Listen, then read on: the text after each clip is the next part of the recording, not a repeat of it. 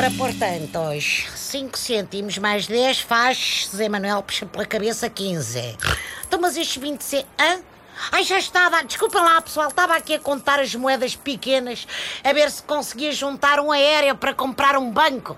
Se o Santander pode, eu também posso. É certo que se comprar uma instituição como o Banco Popular, arrisca meter-me numa alhada, mas ao menos durante uma temporada, é ganho uma pipa de massa com um ordenado administrador e com um resgate do Estado. É mais seguro do que jogar no Euro Milhões. Senhor motorista, posso entrar? Vou precisar dos seus serviços, mas antes aviso que tem as luzes do carro acesas, não sei se reparou. Epá, não me acredito nisto.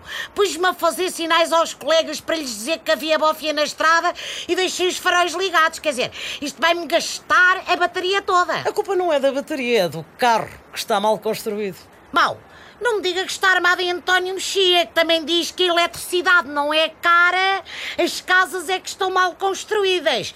Se bem que agora deve dizer que as rendas também não são excessivas. Os contratos do Estado é que estão todos mal paridos, será? Estou armado, sim senhor, tanto que também quero dar uma conferência de imprensa. Vai dizer que nunca beneficiou do Estado. Vou dizer que nunca beneficiei da EDP? Como assim? Não me diga que não tem eletricidade em casa. Sou um romântico, meu amigo. Eu faço tudo à luz das velas. Ah, e então e a televisão e o frigorífico trabalham como? A pilhas? Olhe, prefiro ler. E além disso, como sempre, fora de casa. Ai, nem uma lâmpada, nem um candeeiro, nada? Tenho só um que uso para ler a conta de eletricidade que tem números que nunca mais acabam. O problema da EDP é as rendas. O meu é as faturas excessivas. Sabe o que eu lhe digo? Nisto da luz, não sei se é cara, se é barata, mas que alguma coisa está mal construída, ah, isso está, meu amigo, pode crer.